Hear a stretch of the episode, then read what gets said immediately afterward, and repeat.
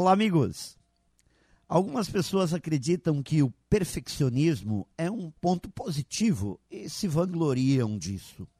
Outros acham que o perfeccionismo é um ponto negativo e atribuem a isso uma certa lentidão no que fazem e muito sofrimento.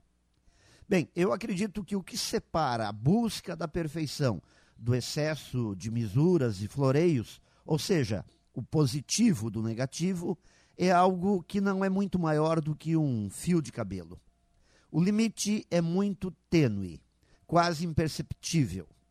Algumas pessoas transformam a busca pela perfeição em um fardo muito difícil de carregar.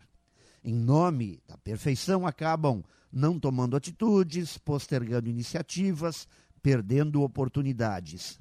Se tornam lentas e muitas vezes não conseguem entregar os resultados que precisam ser entregues.